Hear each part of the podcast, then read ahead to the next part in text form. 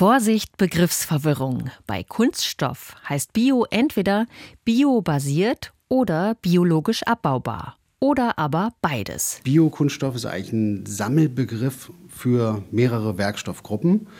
Also ein Biokunststoff könnte sein ein Kunststoff, der auf Basis nachwachsender Rohstoffe hergestellt ist, also aus zum Beispiel Mais, Erbse oder vielleicht Zuckerrohr. Oder Kunststoff, der biologisch abbaubar ist.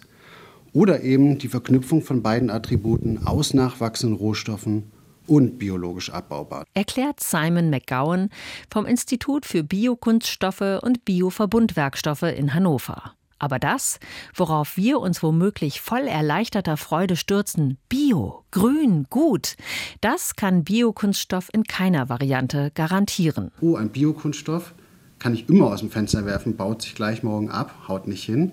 Ähm, ich kann nicht einfach sagen, Biokunststoffe sind ökologischer oder umweltfreundlicher.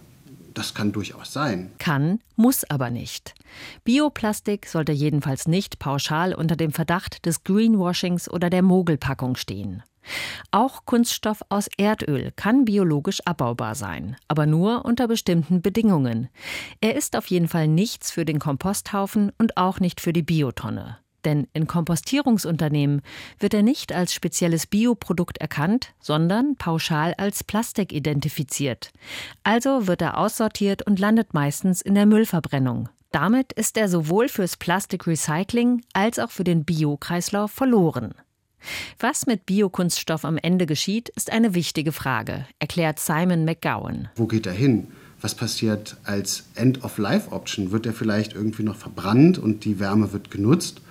Oder landet der auf dem Meeresgrund oder ähnliches. Also wir müssen sehr genau gucken, wie sind die Anwendungsfälle und die End-of-Life-Options, um zu sagen, da ist der Werkstoff richtig eingesetzt oder nicht. Bioabbaubare Kunststoffe wären zum Beispiel dort gut eingesetzt, wo sie in die Natur gelangen, aber sich irgendwann auflösen sollen. Mulchfolien etwa oder die Kappen auf Silvesterraketen. Beim Kunststoff aus nachwachsenden Rohstoffen kommt es darauf an, woher das Ausgangsmaterial stammt. Das ist jetzt etwas, was in Südamerika extra neu angebaut wurde, wofür dann der Regenwald abgeholzt wurde.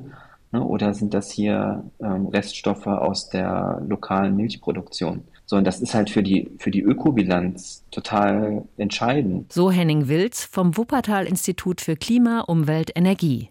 Er beschäftigt sich mit Kreislaufwirtschaft und sieht im Thema Bioplastik eine spannende Entwicklung. Dass man sagt, man muss weg für nachhaltigen Kunststoff von Erdöl als Ausgangsmaterial. In Hannover am Institut für Biokunststoffe und biobasierte Werkstoffe wird etwa mit einem Abfallprodukt geforscht, erklärt Lisa Munzek. Spargelschalen wären Reststoffe, die normalerweise von den Landwirten wieder aufs Feld gebracht werden und untergeflücht werden. Wir haben jetzt ein Forschungsprojekt, in dem wir diese Schalen eben einsetzen als Verstärkungsstoffe für Biokunststoffe. Bioplastik hat bisher einen Anteil von nur einem Prozent an der weltweiten Kunststoffproduktion. Damit ist es, so finden Forschende, noch am Anfang seiner Möglichkeiten. RBB 24 Inforadio vom Rundfunk Berlin-Brandenburg.